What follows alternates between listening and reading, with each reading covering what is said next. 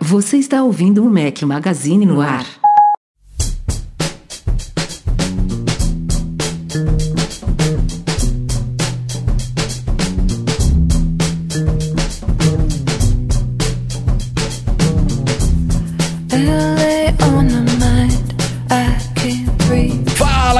Mac Magazine, bem-vindos ao nosso podcast 379 ao som de Raim. Bom dia, boa tarde, boa noite, boa madrugada a todos. Fala aqui Rafael Fishman com meus dois companheiros inseparáveis, Breno Mazzi. Fala galera, tudo bom? Estou de volta. Ah, e se vocês fossem patrões e estivessem acompanhando ao vivo, vocês iam ver a bagunça que eu já fiz no começo desse podcast. Eduardo Marques, seja bem-vindo. Grande Rafael Fishman, grande Breno Mazzi. Eu chutei lixeira aqui, fez um barulho do cacete. Hoje a gente tá animado, hein? Hoje, que hoje vai empolgação ser é legal. essa, cara? Que empol- Pô, cara, o, eu- o- o podcast especial foi na semana passada. Esse daqui É. vai ser curtinho. Tamo, tamo em, ri- em ritmo de quarentena. Minto que não vai ser curtinho, não, porque só da quantidade de vídeos que eu publiquei da semana passada pra cá, vai metade do podcast eu falando deles aqui. Só nos avizinhos. ah, eu já vou pedir logo, né? Essa galera tá muito fraca aí no, no negócio de assinar o nosso canal, de tocar no sininho, que o Rafael pede em todo vídeo, todo vídeo, e a galera não tá colaborando, porque a gente tá subindo, mas, mas não tá subindo tanto aí, né? Eu odeio pedir essas coisas, viu? Por mim, eu encerrava. Eu espero poder crescer um pouquinho, a gente atingir, sei lá, nossa meta ali de 100k este ano ainda, se Deus quiser, pra eu parar de pedir essas Então, coisas. pra chegar Ou em então 100 pedir mil- muito eventualmente. Para chegar em 100 mil, a galera tem que assinar. Tem que assinar. A gente tá em 60, 60 quase 61, né? 62. Então, 62 então, quase. 60, 60, é quase 63, então. Então, É. tem, tem chão aí até, até o set- setembro que a gente combinou, né? No Lançamento dos iPhones, tá 100 mil, então... Isso. Tem, tem Ajuda um aí, Maracanã galera, ainda cara. pela frente, né? Tem, Quanto- tem. quanto- qual, qual é, qual é a capacidade do Maracanã? Depende. Se for pro Botafogo, 5 mil. Se for pro Flamengo, em 70. Que sacanagem, cara. vamos lá, vamos falar de vídeos. Ó, primeiro a gente terminou a cobertura, terminou, né? A primeira série de iOS 14. Do podcast passado pra cá saíram mais dois vídeos, acho que foram sete no total. Um sobre reconhecimento de som e outras novidades de acessibilidade. E o outro a gente fez um compiladão aí de 15 novidades extras e bacanas do iOS 14. Se eu não, se eu não me engano, foram sete vídeos só de iOS 14. Aí depois eu entrei no Big Sur, no macOS. Já publicamos três vídeos eh, focados em novidades específicas, né? Um sobre a interface, outro, outro sobre o Safari, o terceiro sobre o Mensagens. E hoje de manhã saiu um vídeo com as 10 novidades extras também bacanas do macOS Big Sur. Então, claro, foram menos novidades do que o iOS 14. Quatro vídeos aí para fechar essa leve inicial. Não quer dizer que a gente não vai fazer novos vídeos sobre ele, mas isso a gente está cobrindo as principais coisas, quase, quase, quase tudo não. Tudo que a Apple falou e mais um pouquinho, basicamente, né? Mas a gente vai continuar, tem coisas bacanas vindo por aí. Tem outro vídeo que eu, que eu publiquei agora há pouco, mas eu vou deixar para quando a gente chegar na pauta dele. Mas temos também outros dois recadinhos de artigos que saíram essa semana que são importantes. Não muito para quem ouve o podcast, que vocês todos aí são bem letrados com relação a essas coisas. Vocês já ouvem a gente falar São- sobre, esse- sobre isso tudo. à São aqueles artigos que você precisa colaborar, né? Que você precisa enviar para alguém, aquela, aquela pessoa que fica, "Ei, você sabe É uma quanto que boa, vai? é uma você boa. sabe para aquela para aquele primo que entrou agora no mundo do iPhone ou para aquele amigo que não acompanha tanto o mundo da tecnologia. Então é para essa galera que você tem que mandar esses artigos. É, um, um até que serve para muitos leitores do Mac Magazine. Eu fiz um artigo explicando por que, que não se deve instalar versões beta de sistemas operacionais da Apple. E eu elenco os motivos, vários motivos pelos quais não se deve, mas não quer dizer que ninguém deva instalar. Muito pelo contrário, né? A fase beta é importantíssima. Ela é fundamental para os sistemas ficarem redondinhos. O que o objetivo do, do artigo, na verdade, é explicar exatamente o que, que é uma versão beta, para que, que serve uma versão beta, porque a gente vê, por exemplo, muitos leitores que não sabem diferenciar uma versão beta de uma versão final e, por exemplo, leitores que vêm reclamar com a gente no Twitter sobre bugs de versões beta. Então você vê que o cara realmente está viajando na maionese, que ele não entendeu exatamente o que, que é isso, o que, quais são as implicações, quais são os riscos e por que, que se deve instalar uma versão beta, né? Quais são os objetivos e quais são os, vamos dizer, deveres, né? Claro que se você quiser instalar e não, não quiser relatar bug nenhum para Apple, fique à vontade, mas também não vai reclamar no Twitter e de preferência não reclame com a gente, porque a gente não vai corrigir bug nenhum. É, Mas, meu enfim, banco é uma- não tá funcionando, galera. Sinto muito, não tem o que fazer. o, banco, o banco não tem obrigação de soltar a atualização co- compatível com o sistema beta, nem a Apple tem obrigação de corrigir isso correndo, porque é, tudo está em fase de teste. Enfim, é um artigo para você entender exatamente tudo sobre isso e também indicar para quem não sabe muito bem sobre beta. E teve outro artigo importante, este escrito por Eduardo Marques, que também é basicamente a gente facilitando a vida de quem fica perguntando toda hora quando que sai o iOS 14, quando sai os outros sistemas operacionais da Apple. Resumindo a história toda, vocês sabem que é mais ou menos ali em setembro, outubro, mas o artigo discorre sobre isso de uma forma mais detalhada. A gente explica quais são as previsões, quais são as possibilidades de qual é a ordem que saem os sistemas e tudo mais. Então, também fica a dica aí para vocês. Quando alguém perguntar, vocês copiam e colam na sua URL e já manda para pessoa que facilita bastante.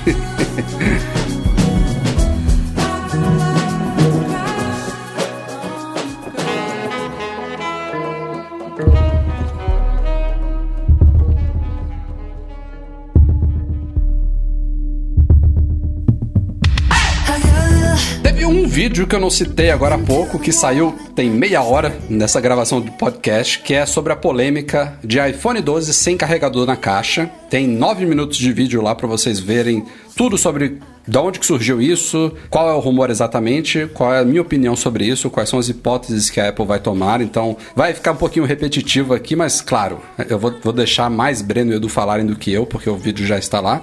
Mas resumindo a história, a gente já tratou de um pouquinho desse tema aqui em edições passadas do podcast. É, tudo indica, infelizmente, porque já é um rumor que tá vindo de múltiplas fontes, inclusive do nosso querido Mintico, que o iPhone 12 vai tirar o fone de ouvido e AirPods. Essa foi a primeira parte do rumor, né, que já gerou uma polêmica e tanto, mas mais recentemente é, também estão apontando que a Apple vai tirar o carregador de tomada, né, o adaptador lá de força, fonte, seja lá como você queira chamar, e que a caixa dele vai ficar mais fina e requintada. A caixa, caixa do novo iPhone, obviamente. é- essa é uma.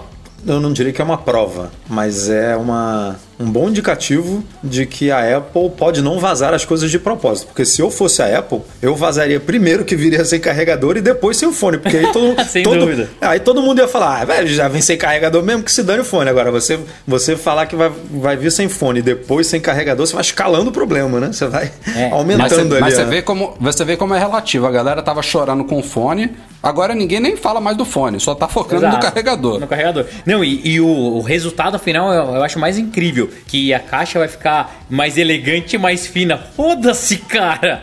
Eu quero carregador, eu não quero caixa fina, cara. Obsessão da Apple de deixar as coisas finas. Agora ele vai fazer o comercial dando de presente, passando a caixinha por debaixo da porta. Para, não precisa disso. Peraí, vamos lá. Eu, eu- eu como eu falei, eu não, eu não quero falar muito nessa pauta, eu tenho meu vídeo lá. O Edu já viu o vídeo, o Breno não conseguiu ver porque acabou de ir ao ar antes da gente começar a gravar aqui. Edu, descartando um pouco da minha opinião, da- do- do- das hipóteses que eu levantei no vídeo, o que, que você acha sobre as duas coisas? AirPods e, e carregador, porque são duas coisas diferentes. E, aliás, embora seja um rumor provável, a gente pode já considerar dessa forma, ainda é um rumor, tá?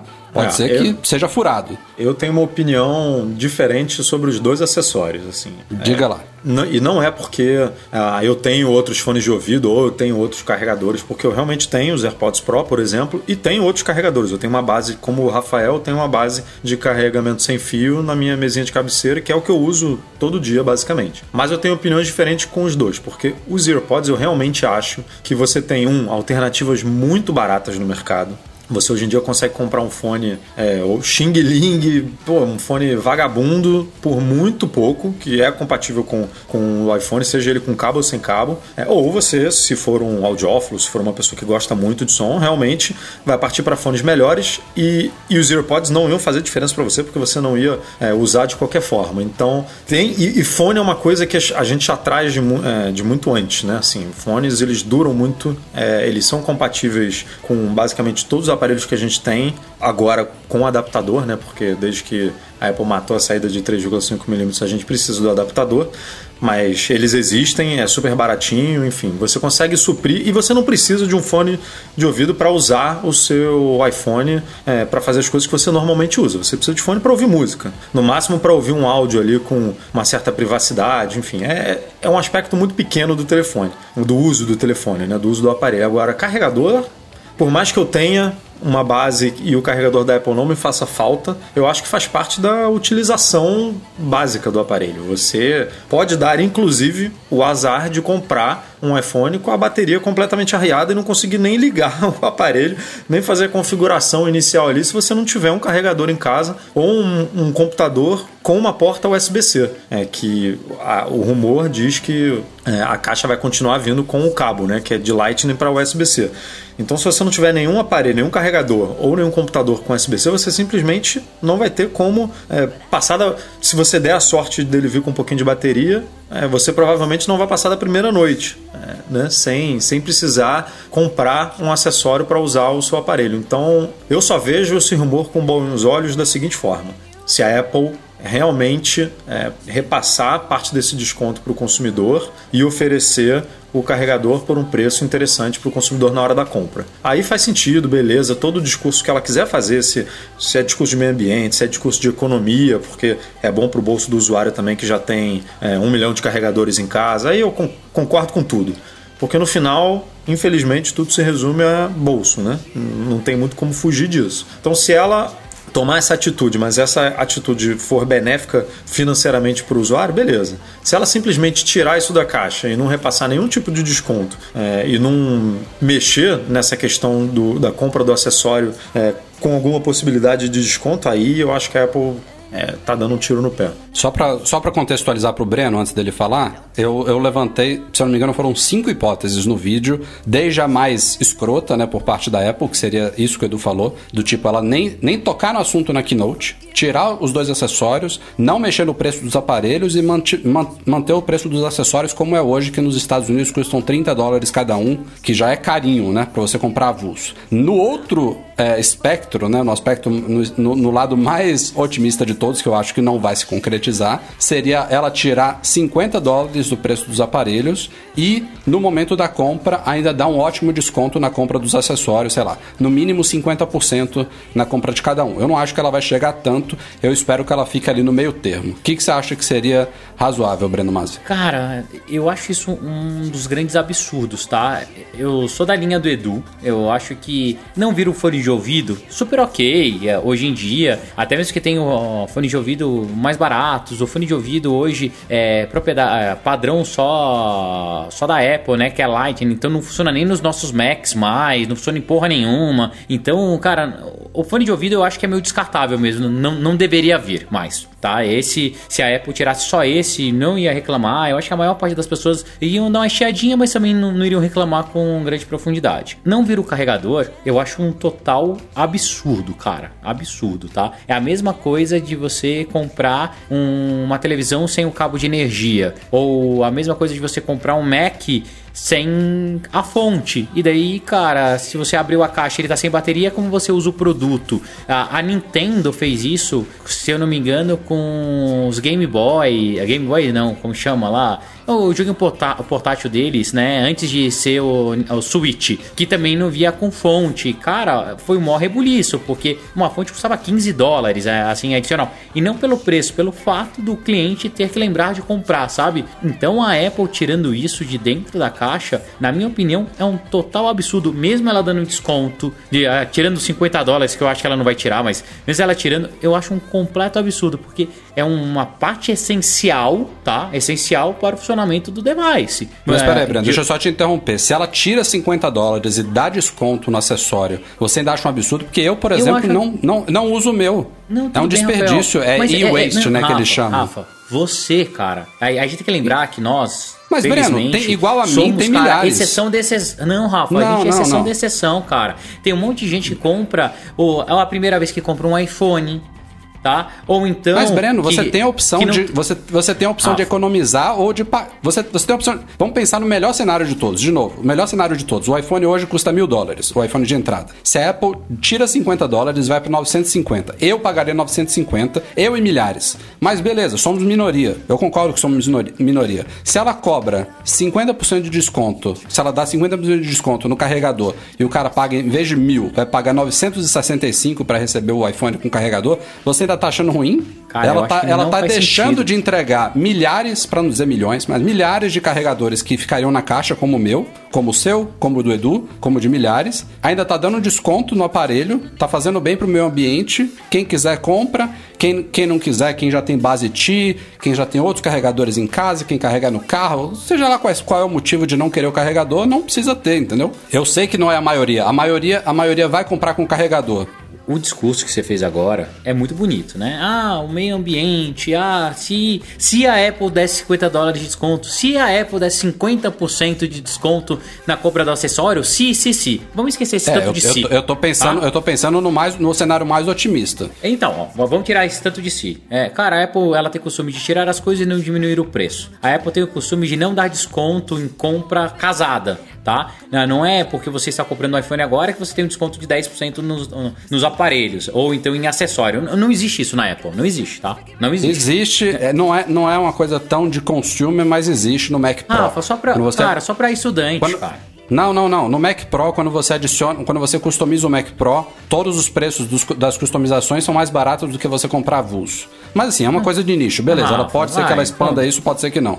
É, Mas voltando do, pro carregador, vai. E a- esquecendo o fato do valor tudo, como experiência de produto, tá? É, é muito ruim você vender algo que você não pode usar imediatamente, mesmo tendo todos esses benefícios, tá? Imagine que o celular chegue sem bateria. Você não poder usar imediatamente é muito frustrante. Se você estiver na loja e quiser fazer a configuração, tem que pegar o cabo emprestado, tem que pegar o carregador emprestado, é muito ruim. A galera tá falando só do carregador, mas a gente esquece. E se ela tirar o cabo também? Você acha que vem, vem- vai vir com cabo USB-C ou não? Vai vir Sim, com cabo USB não normal falam ou não? nada de cabo. Entendeu? É, fica meio estranho. Minha opinião é, acho sim que a Apple devia tirar o fone pra ontem. Não faz mais sentido mesmo vir fone dentro do, das caixinhas. Até porque pra Apple interessante subir o ticket médio, ofertando ali um, um AirPod com um valor um pouco mais alto, um AirPod Pro com puta valor é, mais alto. Mas tirar o carregador, eu acho assim, cara, muita sacanagem. Se fosse uma opção, tá? Igual você tava falando, ah, custa mil dólares. Eu sou um cara consciente, não quero ter o carregador por causa do meio ambiente, eu não preciso de mais um. Obrigado, Apple. E você tem a opção de tirar isso, ok. Mas não vir no kit padrão, eu acho um absurdo. Você sabe que a Apple tem um belo exemplo, não tão drástico, mas eu acho que é igualmente escroto, que é não incluir o cabo HDMI na Apple TV. E se aplica a todos os argumentos que você falou. Todos. Rafael, não é, cara. A cabo HDMI, Rafa, é um acessório e não é de. Breno, você perfeito- compra, a Apple, você compra a Rafa, Apple TV, chega em casa, você não casa- consegue usar ela. Lógico que consegue, cara. Você tira o cabo HDMI do seu DVD, que é pra fazer para você substituir seu DVD pela Apple TV e coloca. Você tira é do esse? seu. Eu não tenho DVD em casa, Breno. Rafael, mas você tem outros devices HDMI. Uma coisa é, se a Apple TV viesse sem um cabo de força, ah, é, é, você pode comparar o carregador com isso, tá? O cabo de força comparado ao carregador, tá? Não, eu e acho- o cabo a- HDMI a Apple ao TV, fone. A Apple TV é. Se você não tiver um cabo HDMI, você não usa a Apple TV. Se você não tiver um cabo de força, você não usa a Apple TV. Os dois são igualmente fundamentais Não pra ela. são, Rafael. Não são. Não como? O são igualmente Não são, fundamentais. Rafael, você não usa Rafa. ela sem os dois. Rafa, escuta o que eu tô te falando. Ó, porque que não é, tá? O cabo HDMI, dependendo da sua instalação, você precisa ter um cabo HDMI de 3 metros, 5 metros, 2 metros e meio. Você pode ter na sua estante já cabo passado e você vai substituir um device, é outra coisa. O cabo de força é essencial mesmo. Sem ele, você não liga, que é a mesma coisa do carregador. Os dois daí- são essenciais não na Apple são. Rafael, mas tudo bem, eu não vou, eu não tenho que te convencer, cara. Breno, a gente Edu, pensa diferente, ponto, tá? Edu, então assim, como é que você um- usa Apple TV sem o cabo HDMI, Edu? Não, eu tô, eu tô adorando essa briga aí. Eu quero que vocês se matem aí. Tá... Não, cara, é assim, Rafa, óbvio que, ah, dá dá pra usar, eu vou projetar na minha cabeça, óbvio que não, ninguém é burro, mas você tem acesso ao cabo HDMI, é um acessório, tá? Muito mais fácil do que um cabo de força. O que eu tô te falando do carregador é a mesma coisa. O carregador, como que o Breno, se eu tivesse na Apple, faria a experiência? Da mesma forma que as nossas caixinhas de Apple Watch elas são fechadas, que você tem uma caixa que é só o hardware, uma outra caixinha menor que é a pulseira, e daí eles fazem aquele abraço lá com um papel para dar a experiência completa. É isso. Você vai chegar na, na hora de comprar seu device e ele vai falar: Senhor Rafael Fishman, qual que é o device que você quer? Ah, eu quero o iPhone Mega Plus Blaster de tão, tão, tanto com Apple Care Plus, com ou sem carregador? Sem carregador. Cara, ele vai te entregar sem o carregador. Ponto. Pronto, ah, não, eu foi quero essa hipótese que eu carregador. levantei. Isso é lindo. Mas, cara, É isso aí mas- que eu levantei. Mas o que eu tô te falando é, não tem como você pagar adicional por isso. Você não paga a pulseira adicional no Apple Watch, cara. Vem a porra da pulseira. Vem a porra da pulseira. Só que você pode optar em falar, ah não, não quero pelo meio ambiente. Ah, obrigado. O mundo verde, a Apple Green Mas aí, mais mas aí a gente tá. Ponto. Não, mas olha só, mas aí a gente tá entrando num, no problema de discurso só. De como, a, de como a Apple vai apresentar isso, que foi a mesma coisa que a gente questionou quando ela lançou o display com o stand separado, que ela poderia ter apresentado em vez de. De de, de falar que. Agora, agora eu não lembro qual o preço. É 5 mil ou 6 mil o stand lá fora? O, o stand não, desculpa, o display. Era 5 mil mais mil, não é? Que dá 6 Acho mil? é. Então, É, que ela, que é. Que, é- que ela falou assim: o display custa 5 mil. Aí você falava assim: porra, não é verdade, porque eu vou ter que comprar o display mais o, o stand. Vai dar 6 mil essa caceta. Por que, que ela falou que era 5 mil? Em vez dela virar e falar assim: o display custa 6 mil, mas se você tirar o stand, vai custar 5 mil. Aí o nego vai falar: porra, maravilha, então eu vou tirar o stand, porque eu já Exato. tenho o bagulho pra prender o, o display lá, no, lá na minha casa. Mas há uma economia, né? E aí eu vou economizar mil. A, a forma como a Apple poderia apresentar isso é: o iPhone é, custa mil dólares, que nem o Rafa falou. Mas se você quiser ele sem o carregador, ele vai custar. é, nove- é, o, carre- o iPhone custa mil, é, 965, não é que você tinha falado? 975, é, com, É, importa, 50% enfim. lá. Tira aí ou 15 ou se vo- 15 ou- é, ou Se 30 você dólares. comprar ele sem, vai custar 950. Aí beleza. Aí, aí você está economizando, entre aspas, você. Você está economizando das duas formas se comparar com, a, com o que era vendido antes. Mas a forma como você apresenta isso para o consumidor é um pouco diferente, porque você não está falando assim. Se você quiser o carregador, vai custar mais. Por mais que seja pouco, mas vai custar mais. É só uma forma de, de, de apresentar ali a coisa diferente. Mas eu acho que você perde um pouco da experiência tendo que botar um passo é, necessário na compra do produto que é você quer carregador ou não. Beleza, tem no, no- quando você vai comprar o Tesla, por exemplo, o, o Breno comprou online, você, você precisa preencher mil passos, né? Você precisa, você precisa escolher até o, a cor da, da roda, sei lá, você escolhe a cor Sabe da quando roda, eu acho que isso aí tapete. faria sentido, Edu? Isso, não- a pergunta não pode ser você só você quer carregador ou não.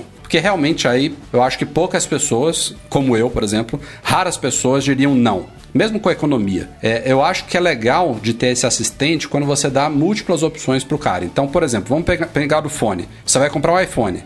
Você tem a opção de incluir os você, você tem primeiro a opção de não, não comprar um fone junto, de incluir os EarPods, de incluir os AirPods ou de incluir os AirPods Pro e depois futuramente os AirPods Studio. E aí eu acho que seria legal no momento da compra a Apple dar algum desconto nesse bundle. A mesma coisa com, com o carregador. Hoje em dia, por exemplo, as opções que a Apple dá é sem carregador A Apple faz isso com o Mac, não faz? mas peraí, a, a opção- as opções de carregadores seriam 5 watts, que eu acho que tem que sumir do mapa. Isso não devia ser um carregador mais que a Apple produzisse. A gente está no de 18, que deve ser atualizado para 20 watts, mas isso é relevante. Mas aí a Apple teria que ter um mini Air Power dela. Que aí o cara escolhe, ó, não, não quero o carregador, ou quero o carregador com cabo, né? De 18 ou 20 watts, ou eu quero a minha basezinha Air Power, entendeu? E aí pode ter aquele AirPower Mini ou o AirPower grandão lá de três dispositivos. Então o cara, o cara montaria o kit dele, né? O iPhone, vem o iPhone você escolhe o fone e você escolhe qual é a, qual é a forma de recarga. Isso daí pra mim seria show. Mas hoje, Isso eu hoje concordo com você, Rafa. Se a gente chegasse nesse nível de customização, é do caralho. Se a Apple ainda desse um desconto em cima disso, seria mais legal ainda. Mas Eu você vê a Apple bom. realmente fazendo isso? pô, ela, ela, já, ela já meio que faz com o Apple Watch, né? Ela já Não, tem ela expertise. ela não dá aí. O desconto. iMac Rafa. você escolhe se você desconto. quer o teclado wireless com fio, não escolhe. Se você É, quer mouse, Macs, se você quer é, trackpad, é, se você trackpad. quer. Mas, É, mas, é. mas você não pode escolher V100, né? Você não pode virar e falar, eu não, Não, quero teclado, sei não, não. quero Então. mouse, não quero Ó. trackpad. Tipo, quero economizar, porque eu já O que, tenho gente, o que a gente tá falando aqui é o seguinte: óbvio que dar controle pro usuário, é, customizar, eu acho cada vez mais legal. Se eu tivesse essa opção de escolher, ah, eu quero fone de ouvido com 100 é, AirPods, tal, tal, igual o Rafa falou, pra mim é a melhor escolha. Eu acho que é muito bom isso. Porque realmente você compra só aquilo que você precisa e vai fechar o bundle. Mas que isso vai dar um desconto ou um benefício pro usuário, ou que se a Apple tirar o carregador, ela vai dar desconto. Esquece, cara, não é feature da Apple. A Apple não vai fazer isso, infelizmente. É, se Não ela vai. fizer, se ela seguir na hipótese 1 que eu coloquei lá no vídeo, que é tipo, nem citar essa retirada na Keynote, porque ela, ela gosta de se vangloriar com essa coisa do meio ambiente, né? Ah, componentes amigáveis, reciclados, e o caralho é quatro. E agora estamos evitando tantas toneladas de carregadores desperdiçados e a caixa é menor da pegada de carbono. blá, blá. Ela adora fazer isso. Então eu acho que ela até citaria, mas se ela não trouxer nenhum benefício financeiro, né? Porque são poucas as pessoas que vão olhar assim o lado ambiental e falar: Ó, show de bola, parabéns, Apple, estou contribuindo com o meio ambiente, estou assinando aqui embaixo contigo. Acho que seriam poucos os que falam. Teria que ter algum, algum benefício palpável. E se ela não trouxer nada, nem desconto no aparelho, nem desconto nos acessórios, aí, porra, aí é escroto. Porque o fone, como a gente falou aqui, o fone não é fundamental. A gente está acostumado desde o primeiro iPhone a receber fone. Muitos smartphones, quase todos os smartphones vêm com fone, mas ele não, ele é um acessório do smartphone. A gente compra iPad e não recebe fone. A gente compra Mac e não recebe fone. Por acaso a gente se acostumou a receber um fone com celulares. Mas assim, embora seja chato, muita gente vai reclamar. A gente, os três aqui, estamos concordando que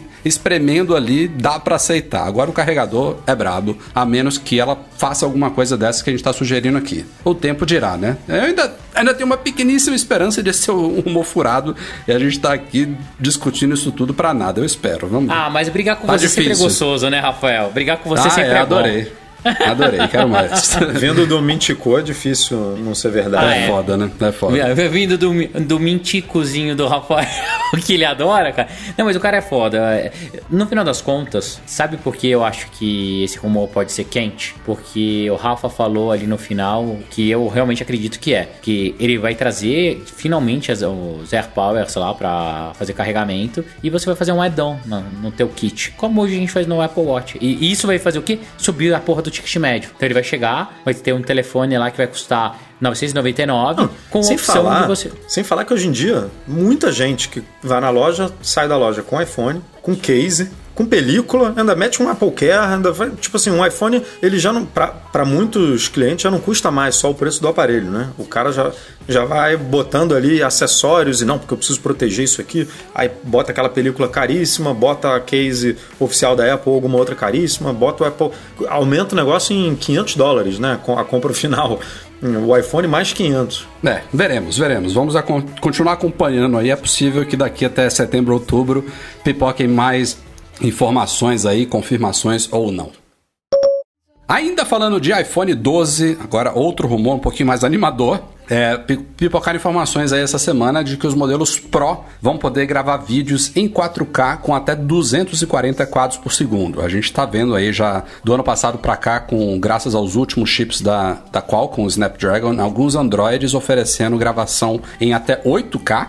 E a gente também já viu, graças a, uma, a um sensor da Sony, também tem alguns Androids que fazem gravação em super câmera lenta, se eu não me engano, com 960 quadros por segundo, mas é assim, é uma coisa que você tem que meio que. É, ele captura acho que um segundo, né? E transforma em 940 quadros. Você não consegue filmar o tempo inteiro assim, mas é um recurso muito legal de super câmera lenta. E tem essa questão do 8K que eu já acho que, sei lá, eu não, não sei se eu, se eu usaria al- alguma vez no iPhone. Acho que é um Não, certo não, não é muito Apple, né? É, também é- Entrar não tão, tão rápido assim.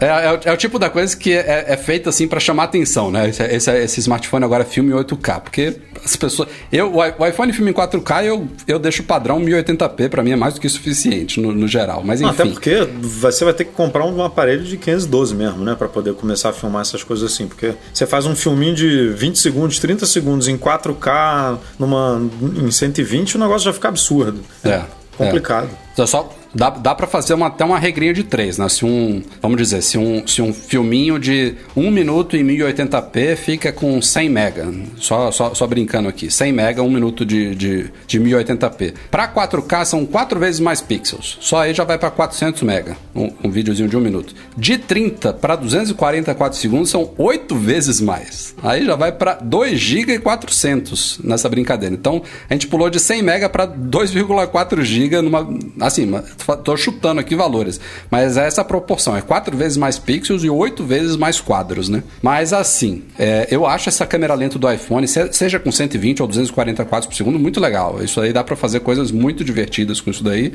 E eu acho que o 4K acaba sendo bem-vindo. Eu não sei o quanto que eu usaria isso daí. É, uma das coisas que eu, que eu vislumbro, por exemplo, quando a gente chega nesse nível é que a gravação em 1080 acabe aprimorando, já que ele chega a 4K. Então tem essas coisas, né? Quando ele, quando, tanto as, inclusive as câmeras profissionais, às vezes elas chegam, por exemplo, a 4K, mas quando você filma em 1080p, ela tem uma quantidade de bits lá que torna as gravações melhores. Então, é, é o ganho acaba sendo trazido para baixo. É tipo essas lentes também de 50, de 100 vezes, lentes óticas de smartphones. Você vai tirar uma foto com 100 vezes, é ridículo, mas, pô, quando você chega em 20 vezes, por exemplo, como ele vai até 100, em 20 já fica bem legal. Você não, você não perde tanta qualidade assim. Então, é, é, às vezes eu miro mais para baixo e não ao máximo que o aparelho chega. Mas enfim, tá aí o rumor, né? Coisa bacaninha. Uma das coisas que o surpreendeu na WWDC foi uma das novidades do WatchOS 7 que a gente aqui, eu acho que os três apostariam que só chegaria no WatchOS, no, no Apple Watch Series 6, né, na próxima geração do hardware, mas a Apple colocou no sistema que é o monitoramento de sono. Mas é, pelo que a gente viu lá na Keynote também, já nas betas que estão correndo aí, é um monitoramento meio básico. Ele não tem tantos recursos quanto outros sistemas e, e bands e tal, que já oferecem esse tipo de coisa há mais tempo. É, e a Apple, acho que foi o Kevin Lynch, né, que você deu uma entrevista sobre isso. Mais uma vez, em um discurso bem Apple-like, ela falou que isso é de propósito. Que as informações extras que outros sistemas dão acabam sendo inúteis, que, por exemplo, às vezes ele, ele te dá alguns alertas tal que podem inclusive prejudicar o seu próprio sono em vez de te ajudar, te deixar ansioso para conquistar metas, para melhorar dados, sendo que a gente pouco tem controle, na verdade, sobre o nosso sono em si, né? A gente tem controle enquanto a gente está ativo, né? Que hora você vai dormir, o que, que você faz antes de dormir, a sua alimentação, exercício físico, mas quando você dorme você não tem muito controle, né? Então é, a entrevista basicamente diz isso, que ele é básico de propósito, mas que os dados que ele provê provavelmente são super precisos, provavelmente mais precisos do que o da concorrência. Isso aí eu tenho que pagar para ver. Eu, a, mais até do que o, os recursos em si, os dados, eu tô muito cético com relação a essa questão da bateria toda, de quando você recarrega, de ter que ficar se preocupando com isso. De, eu também não sei se eu me adaptaria em dormir com o relógio no braço, acho ele um pouco trambolhudo para isso, sei lá. Não sei, vou experimentar, mas não tô muito animado não. É, você, você por por trabalho vai acabar tendo que experimentar, né, para fazer um vídeo, para fazer alguma coisa assim, mas realmente ele é meio trambolhudo para. Eu, eu curto a ideia de monitoramento no sono, já tive gadgets específicos para isso. Comprei aquela pulseira há muito tempo, aquela Jalmon Up, Jalmon Up, eu acho que era o nome. Sim.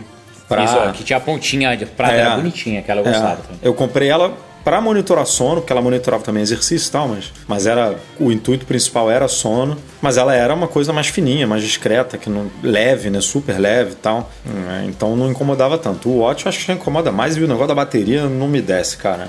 Não, é, não, é... não consigo pensar nisso sendo bem feito com essa bateria que existe hoje. Eu concordo com o Edu no, no quesito de bateria. Para mim não faz o menor sentido. O, o negócio já não dura o dia todo. Eu ainda dormi com ele, é ruim, mas é, é, pensando que a Apple resolva isso na próxima versão no, do Apple Watch, tá? Então a gente vai ter uma bateria que duraria para você conseguir dormir com seu relógio sem te dar tanta dor de cabeça. É, eu não me incomodo de dormir com o Apple Watch, tá? Eu durmo várias, já dormi várias vezes com ele quando é? esqueço de, de botar para carregar é, e não me incomoda. Então, Dorme naquele esquema, né?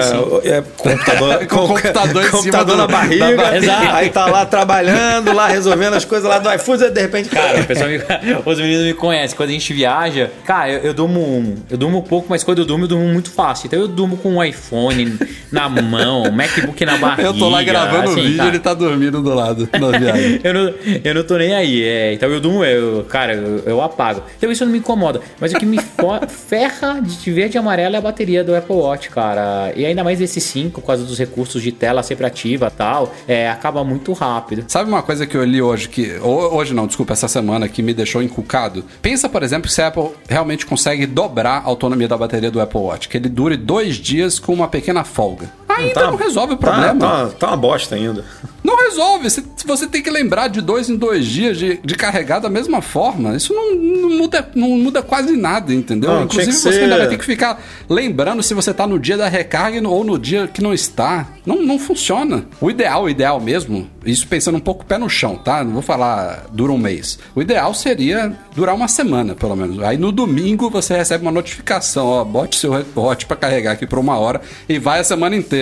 Ou uma recarga super rápida, né? Que você realmente tire de Isso, manhã, também, também. tipo, Isso aí seria bote 10 minutos 15 ali, minutos, 15 minutinhos, 15 minutos. pum, pronto, 100%. O, vai o lá, tempo de segue a tomar banho, de escovar o dente, recarregava todo. Isso aí, isso aí resolveria também. Ó, a minha opinião é, Apple precisava fazer uma recarga super rápida mesmo. Então, é, eu vou cagar, botei ali, 10 minutos tá carregado. Ou então. Você não pode dar o exemplo de escovar o dente, não? É Uma coisa um pouquinho melhor. não, você não caga, né? Oh, meu Deus. É, você caga em uma hora, então dá, dá pra carregar naturalmente. Mas é, ele precisa ter um negócio mais prático, que é essa bateria e o, e o ciclo de carregar toda noite hoje meio que já acostumou o usuário, né? Eu, eu aposto com vocês que vai X%, grande maioria, faz isso. Vai dormir, deixa o iPod carregando e deixa o seu iPhone A carregando. grande maioria faz isso. Entendeu? Quebrar esse ciclo, eu acho que vai ser o mais difícil. Então a Apple precisa fazer de um- uma maneira que fique mesmo quase natural, tá? Para os usuários. Então é acordar, ele pega já aparece um aviso, né? na- quando você usa o Watch para te acordar, não esqueça de botar para carregar. Você bota para carregar e, e tem que ser rápido, né? Tem que ser assim um Exato. tempo que, que a galera não, não precisa esperar para poder usar o seu device logo depois. E já pipocaram, é claro, apesar de ter NDAs, aqueles contratos de não divulgação e tudo mais para tudo que é lado, mas já pipocaram informações, unboxing, benchmarks desse Mac Mini que faz parte do Developer Transition Kit da Apple dos chips Intel para o Apple Silicon, né? Que, como a gente sabe, como foi divulgado publicamente na Keynote, ele tem um chip A12Z Bionic, que é o mesmo chip dos últimos iPads Pro, né? Que na verdade é o mesmo chip dos penúltimos iPads Pro com um núcleo de GPU ativado, né? Dos iPads Pro lá de 2018. Então é um chip de 2018 colocado num Mac de testes para iniciar essa transição para os chips próprios da Apple. E os primeiros benchmarks, é claro que não trazem nada de muito revolucionário, não tem nenhum número ali surpreendente, é o mesmo chip que gente já conhecia, mas ele tem algumas particularidades. Por exemplo, o, o Geekbench, que não roda nele de forma nativa, né? Porque o Geekbench ainda não foi compilado para os chips é, da, própria Apple, né? Ele está rodando ali sobre o Rosetta, né? Sobre a camada de virtualização lá de, de aplicativos para Intel. Primeiro, ele só enxerga quatro núcleos, os quatro núcleos de performance do chip, né? Ele não, não enxerga os outros quatro núcleos que são mais focados em eficiência energética, até porque isso não interessa muito ao Mac Mini, já que não é um Mac com bateria. É, e se eu não me engano, a, a perda de performance de aplicativos que estão sendo virtualizados ou transcritos, traduzidos dessa forma, tá ali na faixa de 50, ah, de 30 a 50%, é isso, Edu? Se não me falha a Era, memória. era, de, era de 25 a 40, mas enfim, não, não É, por importa tanto exatamente o número. O, O que eu acho que é importa razoável. o que importa é que é bem, bem menor, né? Do que o que deveria ser. Até porque, vale lembrar, é, e o Craig, inclusive, falou isso com todas as letras né, na keynote. É, o que a gente está, é, o que a gente verá nesses próximos meses desse Mac Mini, desse DTK, não é base nenhuma para o que a gente pode esperar dos primeiros Macs com o Apple Silicon, né? Tipo, a gente está falando de um chip criado para um iPad. Na verdade, basicamente um chip criado para um iPhone com poucas modificações para rodar no iPad. Né? Então, um chip mobile, um chip que roda em dispositivos sem ventoinha, um chip que não é feito para laptops e notebooks, um chip que precisa é, ter uma eficiência energética tremenda né? num smartphone num tablet. Então, é tudo aquilo que a gente já falava há séculos nos rumores da possível transição para os chips ARM da Apple. Né? É, o primeiro, é, o primeiro, na verdade, Mac com um chip oficial, que a gente não sabe ainda qual vai ser o nome, né? Se ele vai ter essa letrinha A também, se vai ser outra letra, se vai ser outro nome. Deve, devemos iniciar uma nova linha de, de processadores, que não vai ser Apple Silicon, né? Isso é um nome genérico. É, ele, ele deve Famoso traçar... placeholder, né? é. É um, é, um, é, um, é, um, é chip da Apple, né? Basicamente, isso daí. Uhum. E a gente vai ter uma série de chips que vai evoluir ano a ano, né? Mas basicamente isso daí é, não é referência ainda, né? E já tá rodando super bem, né? A Apple demonstrou coisas na Keynote rodando numa máquina com esse chip. Então, é, é como o Craig brin brincou, né? Olha, vocês já estão vendo aí que a coisa tá super boa e a gente mal, mal se esforçou. A gente não tá, tem, nem fez nada ainda, sabe?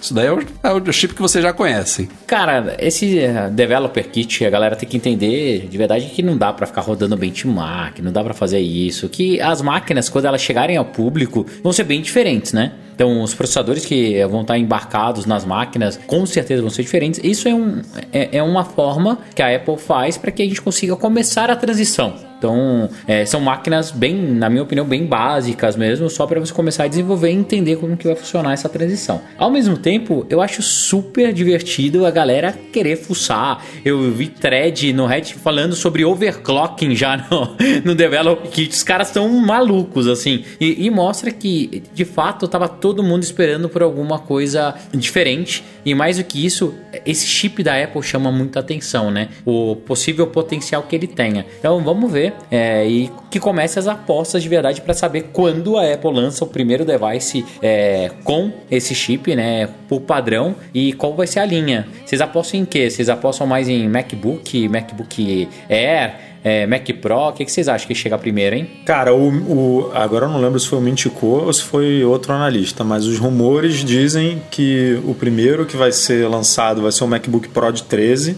é, e que depois provavelmente vai ser o iMac. Eu, eu, eu realmente acho que depois do primeiro, assim, vai virão vários em sequência, sabe? Tipo, se, se chegar um iMac, não tem por que, por exemplo, chegar um Mac Mini, que é, que é o que a Apple está usando aí como, como teste, né, para o Developer Kit. Então, assim, eu acho que a gente vai começar com o notebook, é, porque tem mais a ver com, na, na, na, minha ideia, assim, tem mais a ver com a concepção do chip da Apple em si, né, que é, é vai ter mais impacto no lançamento de um notebook, porque aquilo tudo que a gente discutiu, que deve ter mais bateria, né, mais autonomia e tudo mais, deve trabalhar melhor, consumir consumindo menos, então faz muito sentido você é, dar o início disso apresentando um notebook todas as qualidades que, que o chip da Apple vai trazer para essa linha. E aí depois você, você foca no resto. Mas eu não, eu assim, eles falaram dois anos, né, para completar essa transição, porque eu acho que talvez o Mac Pro, que é o mais, né, o mais exigente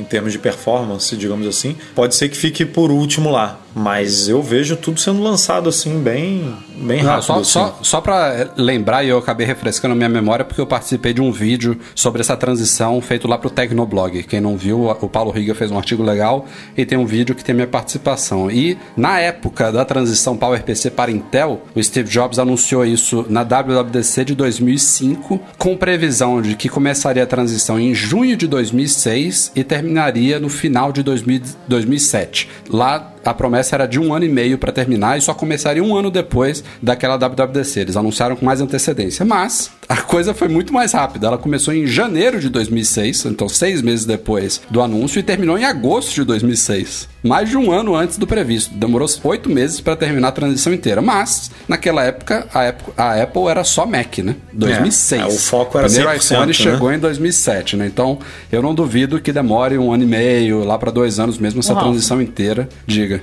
Eu acho que vai ser mais rápido, tá? O que eles falaram de, de, de, dois anos, tudo, é pra mim que é acalmar tinha, o Tinha iPod também, não... né? Vamos combinar que era um negócio grande, assim, pra é, Apple, né? É. Não, não, é, é já, já verdade... tinha um foco dividido ali entre, entre Mac e, e dispositivos menores, né? Eu vou fazer uma análise aqui completamente mercadológica, tá? O negócio é o seguinte: quando a Apple anunciou isso, ela não estaria matando ninguém, tá? Ela pegaria, pararia de comprar alguns, alguns componentes só, pararia de fazer o, o, hardware dela e começaria a usar Intel. Agora não. Se ela vira e fala, vamos acabar com não comprar mais os chips Intel e o ciclo vai durar seis meses. Cara, quebra Intel. As ações iam lá para baixo. O impacto financeiro e de mercado para ela seria, cara, absurdo. Por isso esse discurso, na minha opinião, é não, mentiroso é uma palavra forte, mas cauteloso de falar, olha, temos até dois anos para fazer a transição, não sei o que, tal, tal, tal, tal, com calma. Mas vai acontecer bem mais rápido, tá? É muito mais para o mercado se comportar e não acabar com um ativo poderoso que é a Intel, né? E não impactar tanto as ações dela do que qualquer outra coisa. Mas eu não vejo a Apple lançando ano que vem MacBook com Intel Inside. Não, não tem por que ter Intel. Aposto que as próximas linhas já começam a sair com o chip dela, o Apple Silicon. Tá? Eu, Não inclusive, achei entendeu? isso uma, uma falha meio bizarra, assim, o Tim Cook falar que, ah, inclusive a gente tem no- novos Macs com Intel, né, para serem lançados. Cara, tinha que fazer, tinha que ter Mas, lançado Edu- tudo antes da- do anúncio da transição, para ficar uma coisa Cara, cons- e- e- consistente. Se ela fosse, se, Isso ela- é se- a previsão oficial dela fosse terminar em seis meses, eu concordo com vocês. Mas dois anos não dá, né? Eles estariam mentindo. Vai congelar é- a linha. Não, mas dois Não, anos é isso que o mas, Breno falou Rafa- também. Eles estão falando assim, se der algum problema no desenvolvimento, por Exato. exemplo, do Mac Pro, do chip do Mac Pro, a gente só vai lançar no final de 2022. É, é- é aí que eu acho. Eu acho E que aí a, vai- o, o a previsão de dois anos é mais pensando na Apple, porque ela tá pouco se fudendo pra Intel. E eu, sinceramente, não sei se a Intel depende tanto assim da Apple. Claro que é um cliente importante pra ela, é uma perda importante pra Intel, mas não quebra a Intel. Não tá longe Rafa, disso. Pro mercado, cara, pensa o seguinte: a Apple tirar os processadores da Intel mostra que a empresa é incompetente, que ela não tem futuro e que ela não acredita Sim, na ela tem, parceria. ela tem que, ela tem É que isso, rebolar. entendeu? Tem que rebolar. É- Até é esse porque que é o, o mercado inteiro, o mercado inteiro vendo essa evolução dos chips da Apple, também pode ser que venha a transicionar para chips com E é a arquitetura segunda, ARM, né? é a segunda ruptura da Apple com a Intel, né? A primeira Sim. foi com os modems, do- os, os modems 4G, que ela já Sim. falou, Intel, foi mal. Eu tentei, né? Tentei Mas fugir da. Qualcomm aqui. Tentei, ajudaram. tentei usar o seu, mas não deu certo, não rolou. É, vocês não conseguiram. Me dá aqui a sua divisão de chip, que eu vou comprar ela e vou, Uhum. enquanto isso, vou voltar a usar a Qualcomm. E, e agora chip. Então, assim, e a Apple já.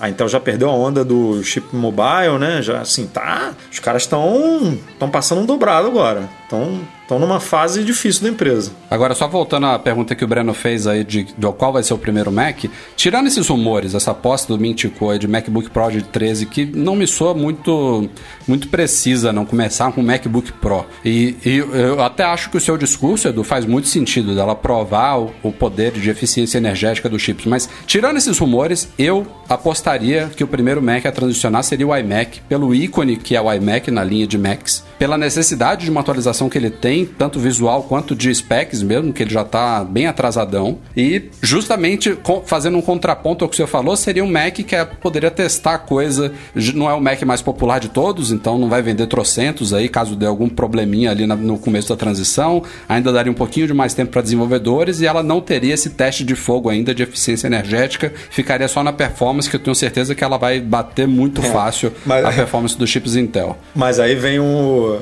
o para mim vem o detalhe mercadológico aí, né? Tipo, a gente já viu até benchmark vazando aí de suposto benchmark vazando de novo iMac, né? Rodando Com chip Intel, Intel. né? É. E É. aí o que, que que ela faz para vender? Um Mac com chip Intel, dá uma renovada no visual, que aí todo mundo vai querer comprar Sim. mesmo, mesmo com chip Intel, entendeu? Vai lá que, e foi, que foi exatamente o que ela Ah, fez. vá. E a história se repete, né? Ela fez isso em 2004.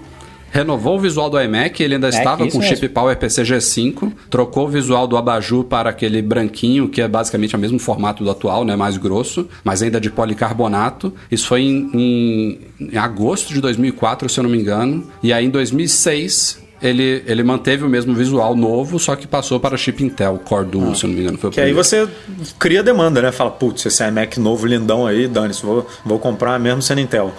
e aí pronto.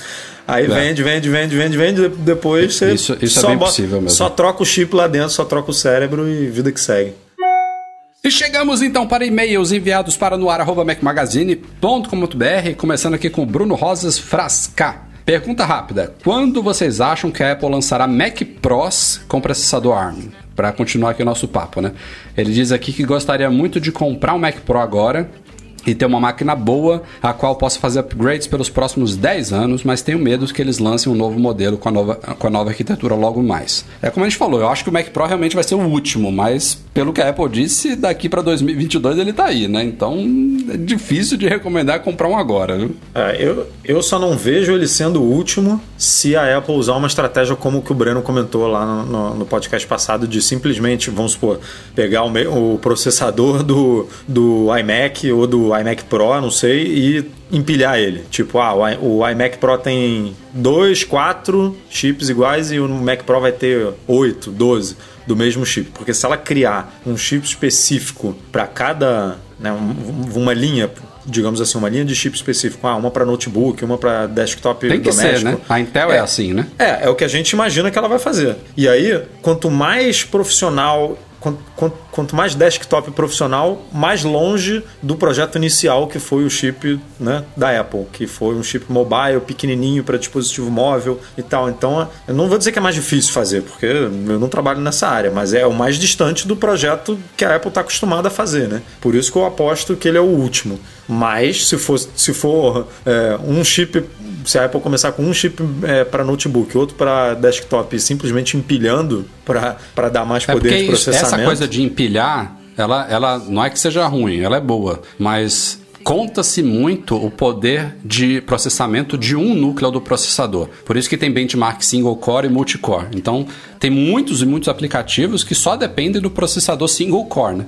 tarefas ou aplicativos inteiros. Alguns aplicativos conseguem fazer divisão de processamento em múltiplos núcleos e aí tem outras exceções aí que já fazem processamento também em multiprocessadores, né? Então, multiprocessadores e múltiplos núcleos. Mas o ideal, ideal mesmo, é que um, um o, o melhor benchmark seja o, o, o teste single core, né? Isso daí é o que mais importa. Então, ela tem obrigação de fazer um chip super potente, por mais que ela também possa botar trocentos núcleos e, inclusive, múltiplos processadores empilhados também. Tudo é. Mas não, não se aplica a todos os casos, isso que eu queria falar. Guilherme Fernandes Alves. Vocês fazem algum backup das fotos do iCloud? Se sim, como fizeram? Eu tenho mais de 20 mil fotos lá e tenho medo de algum dia acontecer algum problema nos servidores da Apple e com isso perder algumas fotos. Baixar manualmente do iCloud no Safari é quase impossível. O que, que vocês recomendam? Eu sou da mesma linha, eu Cara, quem usou o Mobile Me lembra, né? da desgraça que foi.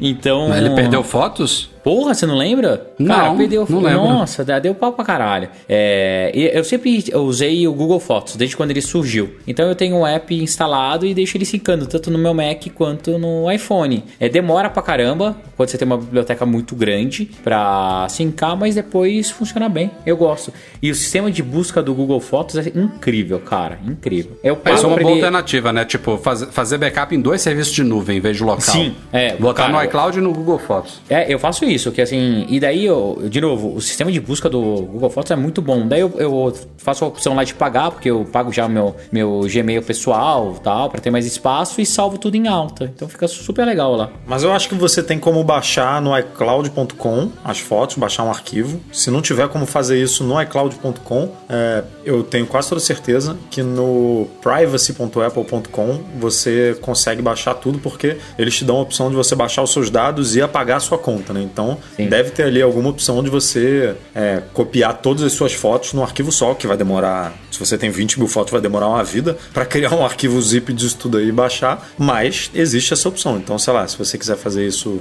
é, trimestralmente, para ter pelo menos um, um backup legal aí das suas fotos, vale a pena. É, porque no Mac também teria a opção de, de desmarcar aquela opção de otimização, né? De, sal, de deixar todas as originais no Mac, mas aí você tem que ter HD ou SSD suficiente é, então, para isso, né? Tem que ter espaço. É foda. Né? É, bravo é, é foda. Aqui, se eu desmarcar, já era. Vai acabar. É. Pô, vai acabar tudo. André Ricardo. Meu envolvimento com produtos Apple vem desde o iPhone 4S, porém, somente no ano passado decidi me arriscar na seara dos relógios inteligentes, mesmo tendo um iPad Pro de segunda geração e um MacBook Air de 2015. Minha dúvida é a seguinte: com o agravamento da Covid-19 e sobre o que já sabemos sobre a doença, o Apple Watch não seria uma excelente ferramenta para ajudar as pessoas a identificarem possíveis casos, como medir a temperatura corporal e o oxigênio do sangue, por exemplo? Tenho um Apple Watch Series 5 e fico pensando que um app totalmente dedicado a esse tipo de medição seria de extrema utilidade, mais do que um app que te lembre de lavar as mãos. O que, que vocês acham? Cara, a coisa da oxigenação no sangue, dizem que. Tá praticamente certo, né? Não, dizem que podia rolar desde o primeiro Apple Watch, né? É, não tem sei, isso Bom mesmo no não sensor, sei, né? É, não sei porque que a Apple não. A Apple poderia ter, inclusive, né, feito um- um- tipo, um puta de um. De, uma, de um PR, né? Lançando isso agora no meio da pandemia e tal, como uma atualização de software para todo mundo. A coisa da temperatura já é mais complicado, não sei como é que funciona, né? Se daria para Não medir sei se é possível, né, medir. Ah, Seria uma baita novidade pro Series 6 isso. Ah, Seria muito Agora- legal mesmo, cara. Porque eu acho que aquele medidor, aquele medidor de glicose, que não tem nada a ver com a Covid-19, mas seria revolucionário, eu acho que ainda não é agora. Vai chegar, mas ainda está um pouquinho longe. Agora, eh, se for possível medir a temperatura pelo pulso, e aí eles vai aproveitam também e ativam esse oxímetro aí, pô, são duas coisas que seriam úteis de qualquer jeito, mas diante do cenário atual pandêmico, melhor ainda, né? é. O que, que vocês acham, só aproveitando aqui, que que- tirando isso que a gente discutiu da parte de saúde, qual seria uma boa novidade de hardware pro Series 6? Vocês já pensaram nisso? Bateria, também já falamos muito, mas qual, qual que vai ser o selling point dele? Cara, Difícil, cara. é difícil por causa dos sensores, cara. Tem um monte de coisa de aprovação, é, possibilidade de erro, sabe? É, eu não consigo. Se virasse, eu pudesse escolher uma coisa só, se tivesse mais bateria, e daí não é durar 48, tá? Quando eu falo mais bateria, mais bateria de verdade, Uma eu estaria semana. feliz a vida. Eu tô. eu- a gente já. Você começa a perceber que o hardware tá começando a ficar maduro, né? A gente começa a ficar difícil de pensar o que, que os caras vão trazer este ano, né? Em compensação, com foco em saúde e fitness, você abre um milhão. Você tem um milhão, literalmente, de possibilidades. Tipo isso aí que a gente acabou de falar: sensor de temperatura, de glicose, que é, é uma revolução muito grande, mas que a gente sabe que a Apple está investigando há muito tempo. Um monte de sensor novo que ela poderia colocar ali para medir um bilhão de coisas aí da nossa saúde, mas que é difícil de você, né, tipo. Chutar ou escolher. Eu, eu diria que por conta da pandemia teria tudo a ver fazer isso, mas a gente sabe que não, é um, não são coisas rápidas né, de serem implementadas. A Apple não pode falar assim, "Hum, vou botar um sensor de temperatura e, e- e isso é uma coisa que acontece em, sei lá, seis meses, oito, oito meses, um ano de Não, projeto. não mesmo, não São mesmo. coisas que precisa testar, tipo, né, ela, ela pensa hoje e vai chegar na, na, na geração daqui a dois, três anos. Então é, é difícil prever isso. O que que tava, o que que era importante há dois anos próprio atrás, monitor- né? O próprio monitoramento de sono, o Kevin falou que é um negócio que estava em desenvolvimento há cinco anos lá. Não sei se é verdade, mas enfim. Se não for cinco, é três, não importa, né? Não é uma coisa que realmente se acontece da noite pro dia. Para fechar aqui as perguntas, Thiago Teixeira, também sobre Apple Watch. Ele tem um Series 5, disse que não durava nem um dia a bateria. Na verdade, é um feedback sobre uma dica que a gente deu passada aqui. Disse que depois que a gente ouviu eles falando sobre o, o desligar a tela sempre ativa, ele agora tá chegando ao final do dia com 75% em média de bateria. Disse que não tem praticado exercício durante a pandemia e tal, mas agradeceu muito a nossa dica. Ele não sabia que tela consumisse tanta energia. Tela é o que consome mais energia em dispositivos modernos aí. Se, você deixar o seu iPhone apagado, rodando trocentas coisas, vai durar uma semana sem ligar a tela, nada. É, é o que mais consome, né? Acho que não tem nada. 75% é, no final do dia, ele vai durar. Se ele dormir com o relógio, vai durar aí dois dias e meio. Fácil. É, é isso mesmo. Que, na verdade é o que a gente já tava. Não, É, dois se dias meio não. Se a gente desliga a tela Always On no Apple Watch Series 5, ele dura mais ou menos o que durava o 4. Acho que dura a mesma coisa. Um, dois dias quase, tranquilo. Ah, é o mesmo. Ó, é o, me- é- o processador mudou, né? Do, S, do S4 para o S5, mas, mas é basicamente o mesmo, né? Ah, não, não teve ganho de performance nem nada assim, a fabricação é igual, tudo igual. É, tipo, é, é realmente o, o S5 é o S4 com uma bateria um pouquinho menor, física, né? Fisicamente falando, e, e, com esse, e com essa tela que fica sempre ligada. Então, se você desliga a tela, ele tem um pouquinho menos de bateria que o, S, que o Apple Watch Series 4, mas é uma bateria satisfatória nesse sentido, né? De, de, de durar dois dias. Bom, galera, vamos ficando por aqui. Este foi o Mac Magazine no ar 379. Breno e Edu, um abraço. Até semana que vem. Valeu, pessoal. Até a próxima. Valeu, até a próxima. E para variar aqui um pouquinho, eu vou agradecer a patronada dessa vez. Esse Oh, que espontâneo da sua parte, Eduardo que- Marques. aqui, é- aqui, é- aqui, é- aqui é uma maravilha, rapaz. Espontaneidade é meu sobrenome. Este podcast é um oferecimento dos patrões Platinum, goimports.com.br, Max a preços justos no Brasil. Max Service, a melhor assistência técnica especializada em placa lógica de Max. Fica também aqui o nosso agradecimento aos patrões, tanto no Patreon quanto no Catarse, em especial aos patrões Ouro, Alain Ribeiro Leitão, Cristiano Melo Gamba, Enio Feitosa, Felipe Rodrigues, Leonardo Fialho, Luciano Flair, Pedro Combatini, Tiago Demiciano e Wendel Bellarmino. E fica sempre aqui o nosso agradecimento, é claro, ao Eduardo Garcia, o mágico que vai ter muito trabalho aí nessa edição, porque o Breno, rapaz, vou te enganar não. nunca vi um Pô, Mac Eduardo, adorei, tanto... adorei você finalizando. Vai Nunca virar vi um padrão, Mac viu? com tanto problema, cara. Mas tá valendo, o Edu sempre salva a gente aí, se você precisar aí de uma ajuda. um Bem áudio, melhor do que eu. Bem melhor. Vídeo, chama o Edu Garcia aí que ele resolve tudo. Valeu, galera. Até semana que vem. Ficamos por aqui. Tchau, tchau.